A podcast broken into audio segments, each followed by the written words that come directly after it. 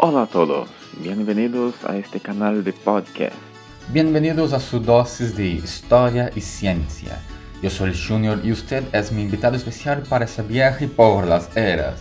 Y hoy vamos a tratar de...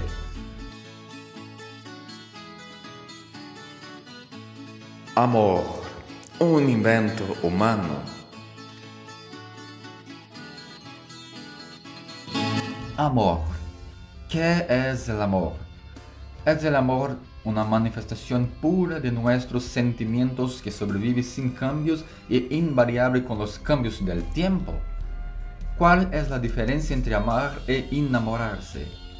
Según la idea occidental más ortodoxa del amor romántico, el amor se define por una sensación mágica e incomparable. En general se describe como una reunión de almas que ocurre por pura suerte, o incluso más, por la predestinación.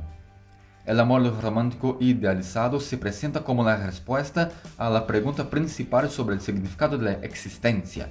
No sé quién soy o para dónde voy, pero sé que puedo amar. Sin embargo, esta idea no es universal ni eterna, es decir, es una invención construida históricamente sobre cómo deberían ser las relaciones humanas. Por lo general, el amor manifiesto entre un hombre y una mujer se expresa a través de rituales sociales, especialmente el matrimonio.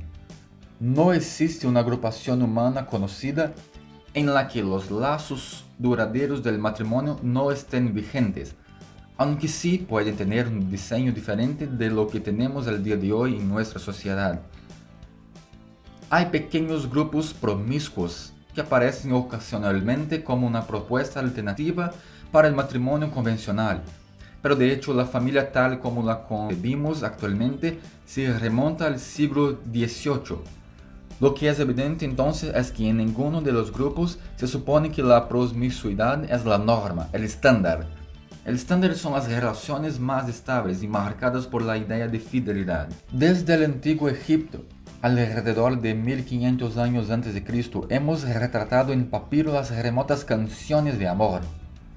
Aún tratando del Egipto, en el año de 1000 a.C., el amor ya se describía como un aplastamiento del ego y del yo interior, y por lo tanto se lo trataba como un tipo de enfermedad que debía erradicarse. Al fines del siglo XVII, la literatura ganó otras narraciones más contundentes que ensalzaban el amor romántico, los ejemplos más emblemáticos son de Tristán y Isolda y obviamente de Romeo y Julieta, quienes describen historias de amantes que enfrentan obstáculos que adivinan que son justamente estas, esas imposibilidades, el aliento para este amor. Hasta entonces, el amor romántico que tomamos como norma en Occidente solo apareció en narraciones muy específicas. El concepto de matrimonio en sí no implicaba amor en su concepción. Los matrimonios se crearon para ser instituciones económicas, alianzas forjadas para establecer o concentrar el poder o el dinero. En la Edad Media, por ejemplo, el matrimonio era articulado para crear lazos entre las casas reales y por ello hacer alianzas entre los reinos, incluso poniendo fin a conflictos muy muy largos. Antes, la gente no se casaba por amor, esto es algo reciente, ya que el matrimonio, por más absurdo que nos suene hoy, era algo demasiado serio para mezclarlo con cosas tan tontas como el amor. Un ejemplo muy básico, si os fijáis bien, es José. No hay ninguna evidencia que José, el esposo de María, madre de Jesús, estaba enamorado por ella. Lo que sí dice es que ella estaba prometida en matrimonio para él. Uno de los principales responsables de difundir la idealización del amor fue el filósofo Jacques Rousseau, quien reunió en una sola institución los conceptos de amor, sexo, felicidad y matrimonio. Antes de él, todo se vendía por separado, por así decir. Era como si Electronic Arts nos vendieran los packs.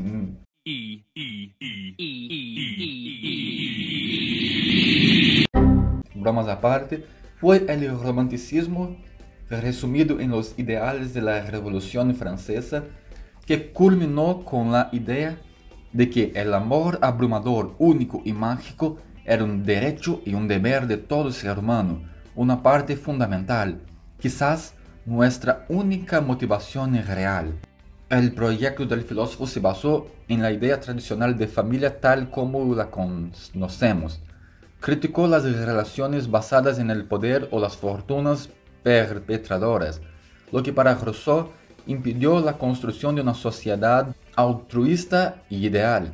El filósofo creía que el amor marital, es decir, la construcción de una familia basada en el amor romántico, era la única forma en la que los individuos estaban dispuestos a sacrificar sus propios intereses en beneficio común, lo que resultaba en una sociedad mucho mejor. Saltemos pues al periodo de la Revolución Industrial, incluso ya con la formación de la familia nuclear, esa de padre, madre e hijos, el matrimonio todavía tenía poco que ver con el amor. La difusión definitiva del amor romántico y del Estado se produjo con el surgimiento de la cultura de masas de la televisión y el cine y convirtió el mito del amor romántico en un producto. Comenzó en la década de 1940 y buenos ejemplos de ello son las películas Lo que el viento se llevó de 1935 y Casablanca de 1942. Por primera vez, toda una sociedad, la occidental, pasó a creer en la existencia de ese amor romántico que culminó en una relación y luego en un matrimonio feliz, duradero, monógamo y sexualmente activo. Era la forma ideal de relacionamiento. Desde entonces, las películas, la música, las obras literarias, los cómics, juegos, prácticamente todos los productos y subproductos de la cultura pop han estado profundamente marcados por la idea del amor romántico. El filósofo español José Ortega y Gasset, en su libro Estudios sobre el amor de 1939, ojo, un año antes ya de, la década de 40, demuestra el cambio del amor cortés al romántico. Para él, el amor romántico es una de las creaciones más sugestivas de la evolución humana y parece increíble que nunca se haya hecho ningún intento de su análisis y afiliación. Eso claro en su momento, ¿vale?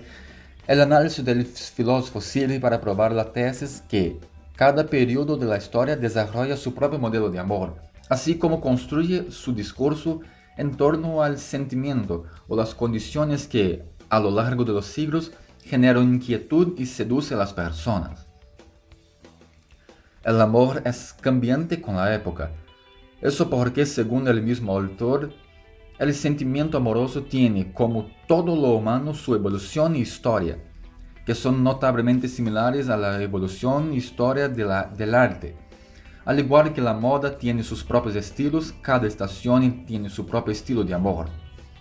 El amor romántico sería entonces un invento occidental nacido del siglo, del siglo XVIII y principios del XX. La concepción del amor en Occidente está marcada por la visión cristiana, cuya evidencia más temprana se remonta al siglo XIII, con el inicio del amor cortés, que intentó desacoplar la reunión entre el santo y el profano en el amor. Eso claro según esos estudios, pero eso, eso no es tan simple y le voy a decir por qué. Y es evidente, hay amor en todas las culturas. Hay amor en todos los pueblos, hay amor en todas las edades, así que no es tan, tan simple. Uh, de hecho, hay poemas japoneses sobre el amor muy antes del contacto más intenso con el occidente, en el siglo XV. Además, José Ortega analiza aún el lirismo de los trovadores medievales, aludiendo a la herencia árabe, cuestionando entonces ya la noción de que el amor es un eh, invento del occidente. Según sus estudios, el amor romántico sucedió a la galantería del siglo XVIII, que a su vez llegó a la moda a la estima del siglo XVII, que reemplazó el amor platónico del siglo XV y finalmente el amor cortés del siglo XIII y el amable del siglo XIV. O sea, cada, cada siglo, cada tiempo tiene su propio tipo de amor. El que no quiere decir que no hay amor en todas las partes, sino que cada, cada tiene sus propias características. Pero ojo, para el autor es necesario aún diferenciar el amor de amores y pasiones, un sentimiento reducido solo a la relación entre hombre y mujer, y del amor eros, porque porque eso, no solo el hombre ama a la mujer y es el hombre, sino también suele amar a las artes, a la ciencia, o pensando más profundamente podemos decir que en general la madre ama a su hijo, el hombre religioso ama a Dios. Pues si me entiende. Pero hoy solo necesitamos enfocarnos en el tema del amor romántico. Es el asunto de este, este vídeo y entender que el amor es un sistema complejo y dinámico que involucra cogniciones, emociones y comportamientos a menudo relacionados con la felicidad de los seres humanos. Diferiría de la pasión por su mayor permanencia y menos efusividad que la pasión, aunque no se omiten los estados de alegría y tristeza relacionados con su presencia o incluso, a veces hasta más, por su ausencia para el ser humano. Y no hace falta mencionar cuántas millas de canciones hay sobre la ausencia del amor en la vida del ser humano, del amor no correspondido o que me voy a morir de tanta tequila porque ella me ha dejado. Desde un punto de vista científico, la pasión se explica como un, fenómeno neuroquímico caracterizado por la influencia de sustancias como la adrenalina, la dopamina y la serotonina en el cerebro y en el cuerpo. Essas glândulas liberam essas substâncias quando nos relacionamos de alguma maneira com alguém que nos atrai física ou emocionalmente. No obstante, se sabe que o olor é um dos componentes mais importantes no tema de fazer com que uma pessoa se enamore de la outra. O contato físico e os estímulos mentais intercambiados entre si alimentam a liberação de essas substâncias y esas reacciones generalmente no duran más que unas pocas semanas. Sí, es verdad que puede extenderse hasta dos años, pero no mucho más que eso. Y aquí creo ser apropiado hacer una distinción primaria con respecto a la génesis de la pasión en el organismo. Las áreas del cerebro que funcionan en las personas enamoradas son áreas tan primitivas que incluso los réptiles las tienen lo que nos lleva a pensar que enamorarse es un sentimiento humano aparentemente irracional. Las sensaciones intensas causadas por la pasión se alojan en el centro del cerebro, específicamente en una área llamada núcleo caudado y en el área tegmental ventral. Estas son exactamente las mismas áreas que son responsables del placer cuando se apaga la sed o hambre y es la misma área que es estimulada por el consumo de drogas o otras sustancias o estímulos que generan placer, como el chocolate, por ejemplo. A través de la perspectiva filogenética, hay estudios que señalan que los humanos están biológicamente programados para sentirse enamorados entre 18 y 30 meses. Em uma encuesta hecha com 5.000 voluntarios de 37 culturas diferentes, se descubriu que a pasión tiene sí una vida útil. El tiempo suficiente para que la pareja se conozca, copule y reproduzca. Después de eso, el sentimiento se convierte en emociones más suaves. O más aún, los individuos que forman la pareja sienten que tienen la opción de migrar a otra relación, recomenzando todo el ciclo. Por lo tanto, depende de la pareja continuar o no en la relación, promoviéndola a una nueva etapa, con nuevas inversiones y nuevos grados de compromiso.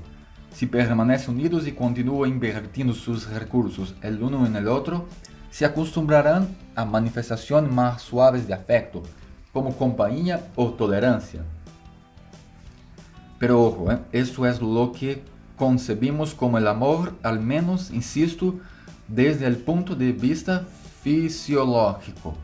Miedo, porque podemos ir más allá. En el 1997, el psicólogo social Arthur Aron de la Universidad de Nueva York desarrolló y publicó un estudio en el que dijo que era posible hacer que dos desconocidos se enamoraran en cuestión de horas. Ah, los lindos años 90. ¿eh? afirma haber logrado resultados positivos en su laboratorio. La técnica era relativamente simple.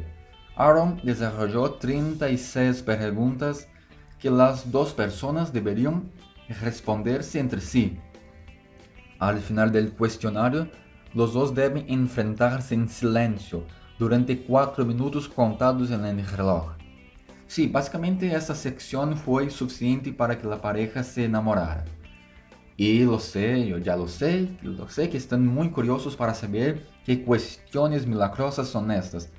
Y por eso ya lo he dejado en pantalla para que hagan copia y hagan intento con aquella persona que ya te ha hecho enamorar sin ni siquiera te dar un buen día. Ya, ya, ya lo sé, suele pasar, ¿eh?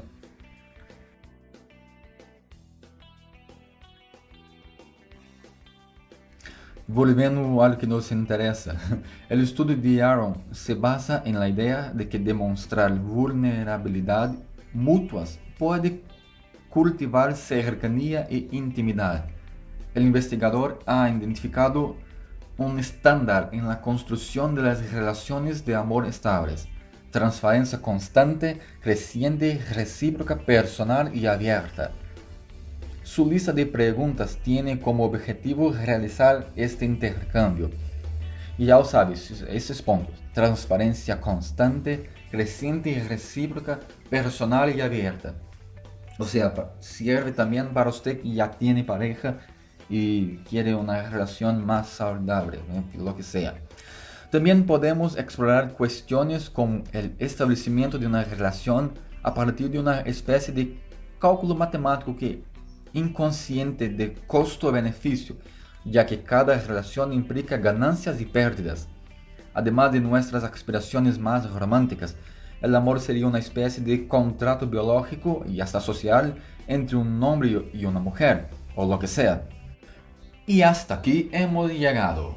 Sí, les voy a dejar pasando el resto de sus miserables vidas total desilusionados con el amor es todo un producto, es todo fabricado, es todo hecho en el laboratorio. No existe nada. El mayor objetivo aquí es acabar con las parejas y poner fin al amor que existe en la tierra.